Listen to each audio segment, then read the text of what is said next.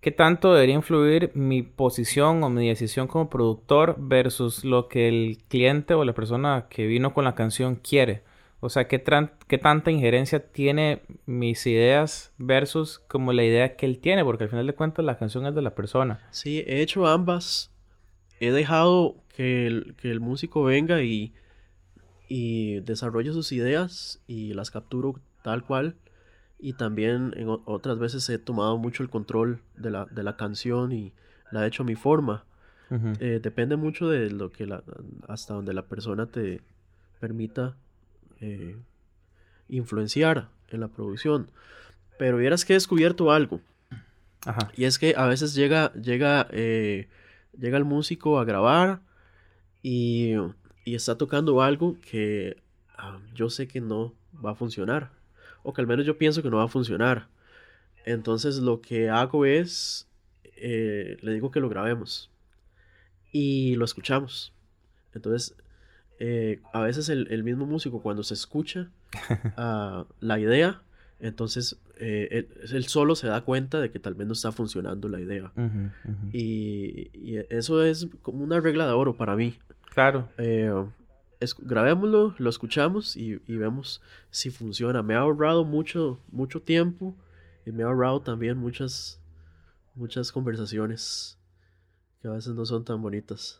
Me ha pasado que la persona trae una idea y yo digo, eso no va a funcionar de fijo. Ese sonido no, no va a calzar con esta canción. Ese acorde no va a funcionar. Eh, ese, ese, ese mute que está haciendo la guitarra no sirve para esta canción. Y lo grabo y lo escucho y cambio de parecer. Entonces lo uso, lo uso, lo uso, eh, pues sí, lo uso para ambas cosas. Me, me, funciona para saber si, si el que está equivocado soy yo o si, o si lo que estaba sintiendo para confirmar que tal vez la idea no servía y, y, le sirve mucho al músico también que está grabando para darse cuenta si funciona o no. Esa es una regla de oro mía. Ahora que, bueno, que estuvimos grabando vos y yo. Sí. Este, y también en el proceso de preproducción lo uso mucho. Esa sesión estuvo muy interesante porque de hecho aprendí, estamos grabando la nueva canción de, de Kenneth Rojas que se llama Paz. Y tuvimos la sesión y estuvo súper interesante porque hicimos algunas cosas que, que, que se me ocurrieron, pero, pero en esa sesión sí, sí, sí tomaste mucho el, control porque sí sentí, em, no que no hice lo que yo quería, sino que realmente se hizo lo que se necesitaba para la canción, porque a veces uno quiere grabar un montón de cosas que al final de cuentas no van a funcionar, no, van a... Van a hacer un, van a un, va a ser un canal que vas a mutear porque no lo vas a ocupar pero estuvo muy interesante. Y, y, y aquí surge... lo hicimos varias veces. Sí, y aquí surge una pregunta, porque esto pasa mucho. ahora empezaste a decir de que la primera cosa es qué influencia tiene que tener la canción o qué influencia musical quisiera que adopte la canción. ¿Te ha pasado que han llegado músicos a querer hacer 25.000 acordes en un compás con una canción que solo necesita un acorde? Me ha pasado que soy yo esa persona. Quiero hacer un arreglo complicadísimo. Y creo que ahí fue cuando, ahí fue donde aprendí a, a la brava a, a escucharme, a grabarme y a escucharme y decidir eh, basado en lo, que había grabado. entonces a veces eh, perdía 30 eh, minutos haciendo una figura dificilísima y yo decía esto va a sonar increíble porque se siente increíble la guitarra y esto está súper complicado y súper rápido y esta armonía, claro, esto va a, sonar increíble. Y eh, lo, venía y lo grababa y lo escuchaba y ni siquiera lo volví a escuchar, simplemente si eso suena espantoso o simplemente no, no funciona, no sirve. Eh, y, y termino haciendo cosas más sencillas. Me pasa mucho a mí mismo. Es bien interesante porque, por ejemplo, esta canción que estamos grabando, Kenneth, la canción se llama Paz y obviamente toda la temática de la canción es sobre eso. Eh, creo que no se necesitan muchos acordes para poder transmitir lo que la canción quiere hacer. A veces, como decís, uno quiere hacer el montón de acordes. A mí me pasa un montón que quiero hacer el montón de acordes. Pero me acuerdo que la canción, lo que dice la canción no tiene nada que ver con el montón de acordes, sino con la la facilidad y, ser un poquito más práctico. A veces la gente quiere grabar eh, como, como si fuera un concurso de, de rapidez o de, de, de, de, quién es el más virtuoso o en, o en esos tres minutos y medio quiero demostrar al mundo que soy buenísimo tocando eh, mi instrumento. Y no se trata de eso, sino se trata de, darle el color como instrumento a la canción y ya. No se trata de, de, de, hacer un concurso de, de quién es el más bueno. Sí. ¿Ves qué interesante? Hay gente que menosprecia mucho la música moderna y he visto miles de cosas en redes sociales de que um, la música moderna es súper sencilla y que solo lleva tres acordes, este, de que todas las eh, riffs de guitarra son los mismos, de que con cuatro acordes puedes tocar todas las canciones de, de Hilson y de Bethel. Claro. Sí, pero vieras que siento que es una cuestión de, de evolución de, de, la cultura musical. Y, te voy a explicar así. Hace unos años, es, esta relación, hace unos años, creo que la armonía era lo principal en una canción. Entonces, este, tenías una melodía súper sencilla, pero la, o sea, estaba rodeada de un montón de armonía súper compleja. Este, por ejemplo, eh, ¿has escuchado Torre Fuerte? Claro, claro. Ok, es una melodía súper sencilla, pero lo rodeas de tanta armonía tan compleja eh, y es, un, es todo un estilo. y, hay músicos que se quedaron en ese estilo y que piensan que si la armonía es sencilla, entonces es una, una mala canción o, la, o el nivel musical ha bajado. Yo lo veo diferente. Ahora, lo importante no es la armonía, sino la melodía. Entonces, ahora lo que creas es, y es, es, yo pienso que es igual, o inclusive tal vez más difícil, tocar tres acordes, pero ahora el enfoque está en crear una melodía que, eh,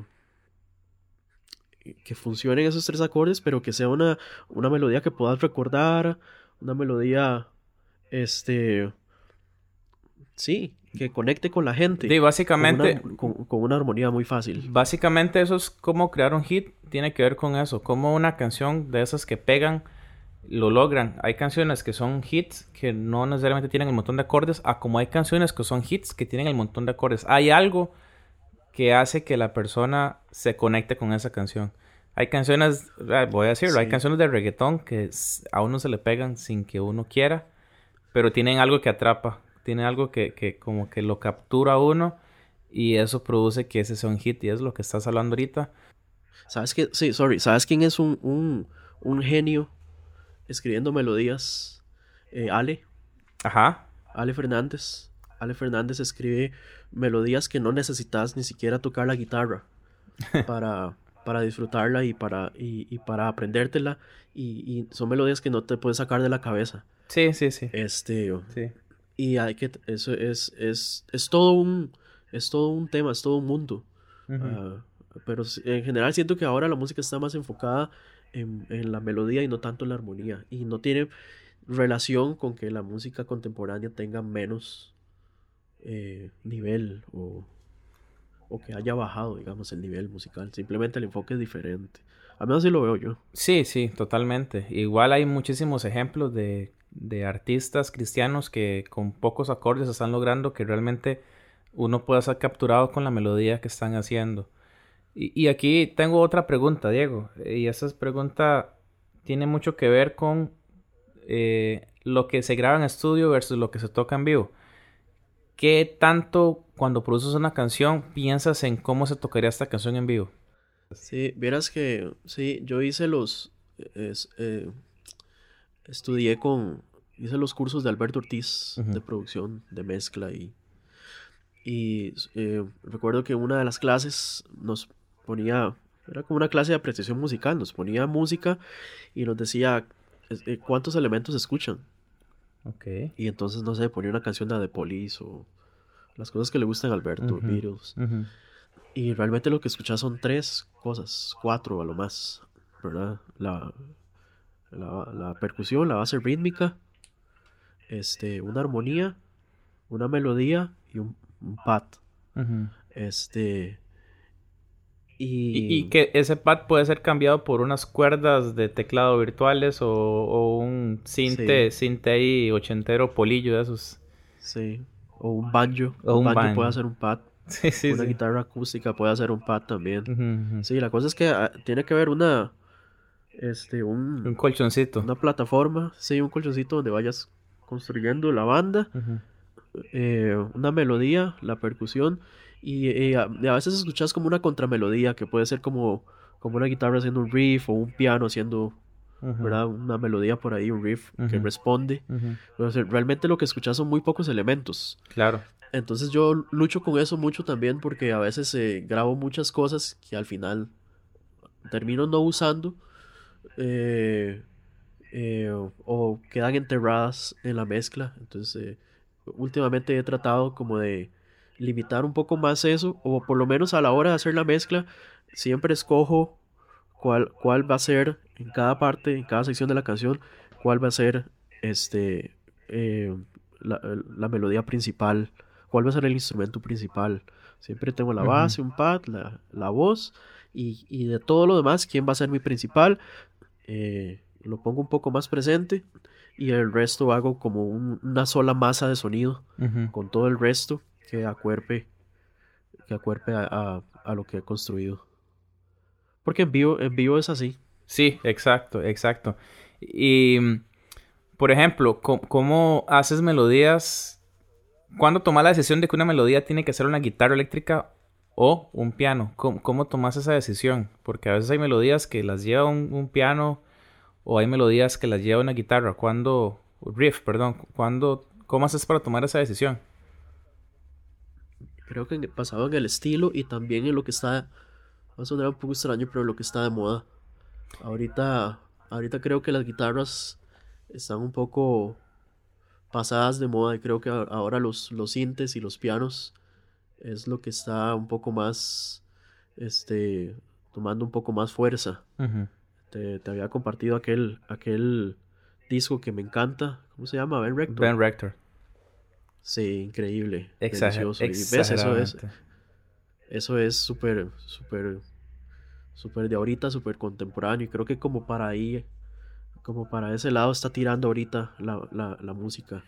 Mucho cinte y, Sí. y la guitarra está un poquito más abandonada. A- a- hubo- hace, hace no mucho fue al revés. El piano quedó enterrado y, y la guitarra acústica era todo. En- las iglesias, ¿verdad? la música cristiana, el- los pianistas sufrieron muchísimo porque todas las canciones estaban basadas en guitarra acústica Sí, claro. y todos los riffs eran de guitarra eléctrica. Tal vez es como épocas, modas, eh, cul- cultura. Ujú. Ahorita creo que está de moda el piano. Siempre va, va a andar dando vueltas eso. Sí, los dos, los dos van a dar vueltas. Y Es como estar escuchando y, y ver qué es lo que, lo que está haciendo la gente y, y ver si quieres ir por esa línea o si más bien quieres llevar la contraria. Otra cosa. ¿qué música estás escuchando ahorita? ¿Qué música escuchas en este momento, en esta... Yo escucho música por periodos, digamos, como en un mes o dos meses solo estoy escuchando esta música. Ahorita, ¿qué estás escuchando para producir? Verás que escucho escucho casi siempre lo que lo que escucho mucha mu- mucha música de acá. Escucho mucho de lo que hace Alberto. Este sí eh, um, como para, para como para comparar lo que estoy lo que estoy haciendo. Casi siempre uso referencias. Me gusta mucho todo lo que hace Alberto. eh, este. Y, y- y vieras que yo escucho, escucho de todo. Y yo creo que en parte eso es bueno y eso me ayuda. Eh, hay días. ah, Como me gusta mucho la parte de la composición. Este. Vieras que me encanta la música de cine. Y, y escucho muchísimo. Me ahora el, el, el soundtrack del, del Joker me encanta. Sí, claro. Este. eh, luego hay un compositor que se llama eh, Theo- Theodore Shapiro, como Teodoro Ajá. en inglés, eh, que fue el, el que escribió la música de Walter Mitty Ok. y un montón de, de- de películas más y me encanta es creo que es mi compositor favorito y escucho muchísimo de él también como para referencias cuando tengo que escribir eh, cosas, cosas más incidentales. Ok. Me encanta la música cinemática eso. Explíquenos un poquito porque eh, sé que ganaste un premio CAMP eh, en el 2018, ¿fue? Sí. Em, sí.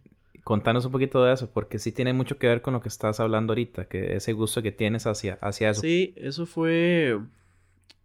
Eh, bueno, después, en el 2012, que te conté que inicié, que regresé como a la música, este, con, la, con, escribiendo la música para la, iluminación. Sí. Este, un, un director de teatro muy reconocido eh, escuchó eh, la, la música de la iluminación este, y me contactó para trabajar con él y he trabajado con él creo que unos cuatro o cinco proyectos que eh, son parte de un programa del Ministerio de Educación que se llama uh, Érase una vez, si no me equivoco, este, que lo que hace es que los libros que están leyendo los, este, los niños y, los adolescentes en los colegios, este, los hacen en obras de teatro. Wow. Eh, entonces, este, sí, hice la música de, he hecho varias, hice Sueño de una noche de verano, que eso ganó el premio a Mejor Director, el Premio Nacional de, Cultura, a, que se lo ganó Luis Carlos Vázquez, que es ese director que te digo con el que he trabajado. Okay. Eh, y he, escrito varios, he escrito la música del Mercado de Venecia, escribí Drácula y escribí el, eh, eh, el Quijote de la Mancha, que fue que fue este trabajo que nominaron en el 2018 en la categoría de música incidental. Creo que lo que más le agrega valor fue las otras personas que estaban nominadas. Porque estaba Edín Solís. Claro. Ganador de creo que tres Grammys. Tres Grammys. Eh, mandó, sí, mandó la música de una peli que hizo. Estaba Patiño Quintana. Estaba un compañero, un ex compañero del Castella. Eh, Daniel Solano, y estaba otro compañero del Castella que yo le hice, yo estaba, estaba nominado en dos, en dos trabajos en esa categoría. Hice un documental, eh, hice la, eh, el diseño de sonido y la mezcla de un documental chivísima de, de, un amigo que se llama Eric Monge, que es baterista. Claro, claro. Y hizo un trabajo impresionante, agarró un documental del director de, del, del, Conservatorio Castella y, este, y lo musicalizó, pero solo con la batería. Entonces, eh, cuando, por ejemplo, él escribió una partitura. A lo Birman, a lo Birman. Exacto, entonces cuando, por vocales, entonces la A y la E eran redoblantes, la O era bombo y la U y la I era el hi-hat. ¿Verdad? Entonces, eh, dependiendo de, la, de, la, frase, de la palabra que decía eh, don Arnoldo, que era el director del Castella, él, lo tocaba con la batería. Entonces, eh, hice ese trabajo que lo nominaron en el 2018 y nominaron el, el, Quijote, que era un musical, básicamente. Era un musical bastante extenso, como de 30 canciones creo que ocho o nueve canciones eh, cantadas, el resto era música incidental. Este. Um, y, chivísima. Eh, eh, gracias a Dios al jurado le gustó el, trabajo y, y, gané la categoría. ¿Qué tanta diferencia hay entre la producción de música incidental a la producción tal vez de una canción un poquito más pop a la hora de hacerla? A la hora de hacer. Vieras que yo lo trabajo como si fueran pelis. Entonces voy a ensayos y grabo los grabo las escenas en el teatro y me lo traigo a la casa y lo pongo en una pantalla y escribo la música viendo viendo el ensayo, viendo la, escena. Okay. Y, lo trabajo como una peli y, trabajo muy de la mano del, del director este para saber qué es exactamente lo que quiere y verás que también trabajo con referencias eh, le, pongo diferente música, vamos, para el Quijote eh, eh, las referencias eran pop, no, porque se supone que no tenía que ser aburrido, era O sea, el público era gente de colegio.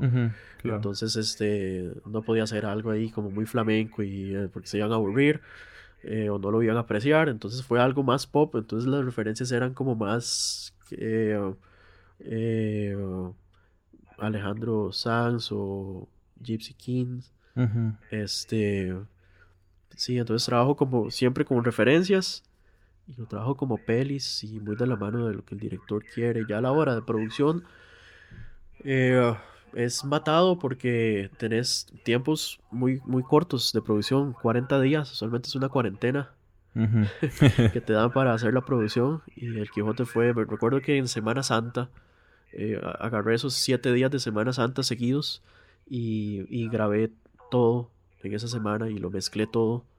Este fue, sí, ¿Y te ha pasado fue, que fue brutal. te ha pasado que has tenido como esos colapsos mentales trabajando con alguna producción? Eso de que hay días que no, no, no quieres ni escucharlo. Sí, claro, Y- que me emboto. Sí, ¿y qué, qué haces con qué haces cuando te embotas? Me pasó hace poco, estaba escribiendo la música de, eh, también como un musical para la Compañía Nacional de Teatro, Aves, que, por cierto, he tenido la bendición de, de siempre estar rodeado de, de gente muy talentosa. Eh, Aves era con Marcia Saborío, con Thelma Arkins. Entonces te ves obligado a hacer algo que le añada valor a lo que, a lo que se está haciendo. Entonces eso te añade mucha presión. Y para ese trabajo yo tenía mucha presión porque la expectativa era muy alta. Eh, estaba trabajando con, con actores eh, profesionales de lo mejor que hay en el país y, y era un trabajo que tenía muchísima visibilidad. Y me bloqueé varias veces. Me bloqueé varias veces. eh, creo que deseché la mitad de las canciones. Creo que para ese musical escribí como 8 o 9 canciones cantadas. Y hubo canciones que escribí dos, tres veces. Eh, este. ¿Qué hago? ¿Qué hago cuando me bloqueo? Usualmente hago un parón y, y salgo de la casa. Y me voy a caminar o me voy a un parque. Este, y algo vieras que algo muy curioso que me pasa es que yo compongo, escribo música eh, hasta que, o sea, no me, no me siento en el piano, no, no me siento en la con la guitarra hasta que no haya eh, escrito la canción, digamos, en mi cabeza mentalmente, hasta que no tenga la idea de lo que, de lo que funciona. Casi nunca, casi nunca he escrito canciones y las que escribo eh, sin ninguna idea previa y me siento solo en el piano y escribo una melodía son las, las que menos funcionan y las que menos le gusta a la gente. Eh, sí, casi siempre las mejores melodías y las mejores eh, canciones que escribo son las, las que primero suenan en mi cabeza y funcionan en mi cabeza y me siento y sale súper rápido. Entonces cuando estoy muy bloqueado me relajo un poco, me voy camino, este, hago otras cosas y hasta que no tenga la idea eh, muy clara en mi cabeza no me vuelvo a sentar en el estudio.